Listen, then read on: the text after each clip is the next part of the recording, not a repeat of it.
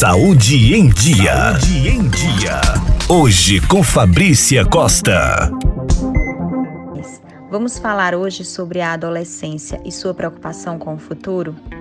O simples fato de pensar no futuro, independente da fase em que você se encontra, isso ativa em sua maioria uma ansiedade, pois se trata de ideias incertas, medo do fracasso, um futuro catastrófico, que são aqueles pensamentos mais derrotistas, problemas, algo que algo de ruim que possa acontecer. Em se tratando dos adolescentes, por estarem numa fase de mudanças, autocobranças, e cobranças externas, relacionamentos instáveis, suas preocupações são ainda mais específicas e intensas. Nesse caso, as preocupações dos adolescentes se voltam a questões escolares, relacionamentos interpessoais e, numa, no contexto mais atual, nessa geração mais atual, tão imaturos estão sendo cobrados a escolher a profissão que definirá o resto das suas vidas. Como tudo na adolescência é intenso, a sua ansiedade não é diferente.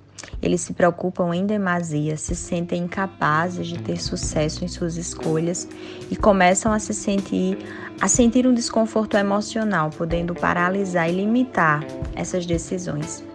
Outras reações também são perceptíveis na adolescência frente a essa preocupação: falta de concentração, desânimo, baixa autoestima, uma certa perspectiva mais negativa do futuro, e tudo isso ajuda esse adolescente, ou melhor, contribui nessa indecisão, contribui nessa dúvida sobre algumas decisões a tomar nesse momento.